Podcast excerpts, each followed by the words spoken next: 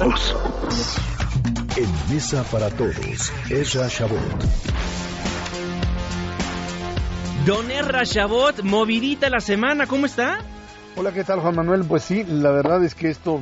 Así es como funciona en esta cuarta transformación. Es un tema tras otro, tras otro que pues tienen que ver con esta visión de estar abriendo frentes mm, de forma indiscriminada para tratar pues de avanzar en eh, forma continua. Lo cierto es que pues el tema de seguridad se vio ahí eh, pues enturbiado fundamentalmente por el tema Minatitlán y la necesidad de instrumentar una Guardia Nacional a partir de lo que llaman la urgencia, aunque por supuesto pues no tienen todavía todas las cartas sobre la mesa de cómo echar a andar este proyecto. Lo cierto es que pues tienen ya a lo que está ya en la en el terreno, que es prácticamente pues a los mismos militares y policía federal, así como la naval y la policía militar específicamente, que ya estaban en el terreno y que ahora requieren elementos de coordinación. Frente a esto, por supuesto, pues un incremento muy muy importante de la violencia durante el primer trimestre, producto es cierto de la continuidad de la violencia del sexenio además mm, incrementada por ciertos vacíos de poder que al manifestarse en los primeros meses, pues te dan este crecimiento brutal y fundamentalmente en aquellas zonas en donde los vacíos de poder pues están ahí pronunciándose y en donde el presidente de la República intenta tapar de una manera urgente y hablar de compromisos a seis meses para reducir lo que le pone una camisa de fuerza. Y vamos a ver en seis meses cómo le hace para extender esto porque por supuesto en un periodo de 180 días difícilmente podrá resolverlo. El otro tema creo que, eh, que es fundamental es el caso de la propia reforma educativa. Un modelo a partir del cual lo que queda claro es que de lo que se trata es de encontrar un punto de conciliación entre la estructura sindical que apoyó a López Obrador en la campaña, que son parte de su modelo de gobierno, y estas reformas que de una manera muy clara lo que tratan es primero, y en eso están de acuerdo la administración anterior y esta es recuperar el control de las plazas para el Estado mexicano y en eso pues parece que no hay ninguna discusión. Sin embargo, los instrumentos que pretenden hablar de una conciliación entre sindicato, coordinadora y gobierno, pues eh, a la hora que se plasman en leyes viene toda esta discusión de si mandar a los trabajadores de la educación al apartado B en el famoso 16 transitorio, en donde podrían finalmente otra vez recuperar control de ciertas plazas, de que ciertos gobernadores puedan tener injerencia también directamente en el manejo de las mismas o en el financiamiento y acceso a los recursos, otra vez pone ahí el interrogante de cómo funcionará y de qué va a pasar en el propio eh, Senado de la República, en donde yo no estoy tan seguro que a pesar de los eh, exhortos que hace el propio sindicato a que pues acepten la reforma como ya ha sido aprobada en diputados, esto se vaya a producir generando otra vez el enojo del primer mandatario. Ese es uno de los temas que está ahí presente con un secretario de Educación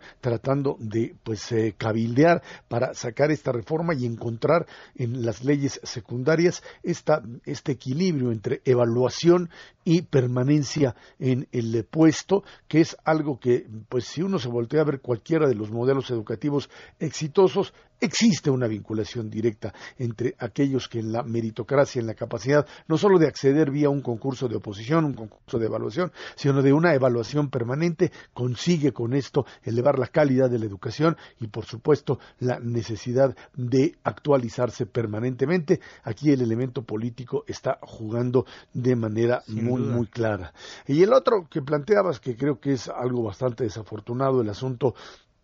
de Santa Lucía, un proyecto que no tiene pies ni cabeza, un proyecto que de repente le aparecen cerros y habrá que ver cómo los deshacen, un proyecto que pues eh, para muchos difícilmente podrá concluir y que estará en medio todavía de problemas eh, prácticos, técnicos de construcción y de comunicación frente a un aeropuerto como el que tenemos ahora, en donde se tratan de ampliar pistas, en donde finalmente se trata de ver en chiquito en pequeño el proceso de crecimiento de una eh, aviación internacional que gira en torno a los llamados hubs o complejos, complejos de aviación que crecen y se desarrollan en distintos países países, Panamá, lo hacen en Colombia, lo hacen en, en, Asia, por supuesto, en China, en, eh, en eh, Hong Kong, en todos estos lados en donde la gran apuesta es la comunicación rápida e integral. Hoy aquí están volteando a ver un modelo totalmente diferente, más creo por enfrentarse al proyecto anterior, a la administración anterior, a la que siguen culpando de todos los males, frente a una nueva que pues quiere, quiere transformar, aunque me parece que la visión sigue siendo bastante pequeña en términos de lo que podría lograr un país como México. Así estamos esta semana, Juan Manuel. Así, mi querido Erra Chabot, sí me gustaría preguntarle rápidamente acerca de las zonas económicas especiales. Desaparecen. Su punto de vista siempre aleccionador, cuéntenos. A ver, zonas económicas especiales surge como otra vez esta opción o esta alternativa de tratar de conectar el mm, centro norte del país desarrollado, integral, con eh, apertura, con eh, crecimientos por arriba de la media nacional, incluso mm, pues mm, ligados a lo que podríamos llamar el crecimiento enorme que tiene Asia en eh, tasas del 5, del 6%, frente a un sur-sureste que está atrasado. La, la idea era abrir esos espacios, crear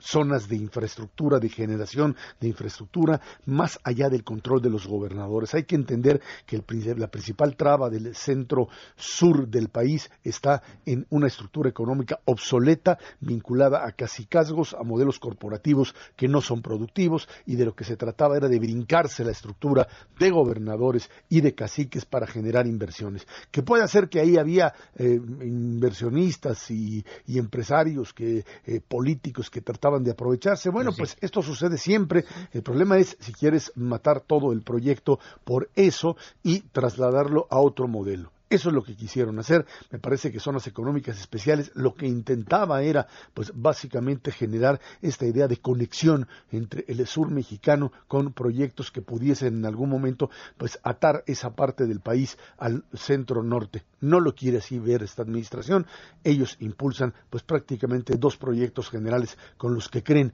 puede crecer la parte más eh, subdesarrollada, llamémoslo así, del sur del país. Por un lado, por supuesto, eh, el proyecto del tren Maya, por otro, las refinerías, y creen que con ello pueden hacer cambiar la estructura de esa zona atrasada. Lo dudo en las actuales circunstancias, Zonas económicas especiales, barril sin fondo, afirmaba el presidente Andrés Manuel López Obrador. Mira, yo creo que en eh, todo caso estamos hablando de un modelo que es, al igual que el proyecto del aeropuerto. Si no te parece o si crees que eh, eh, la inversión pública se puede echar abajo o se puede manejar mal en esas zonas, es muy sencillo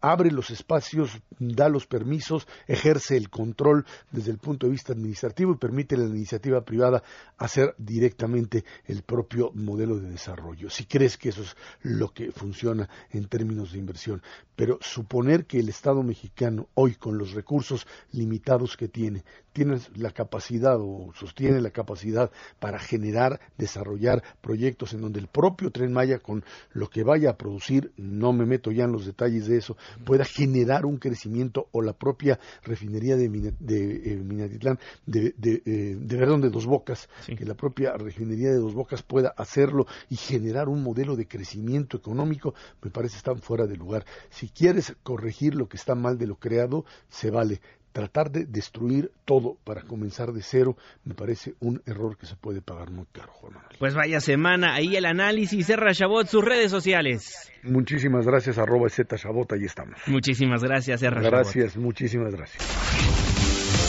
Mesa para todos.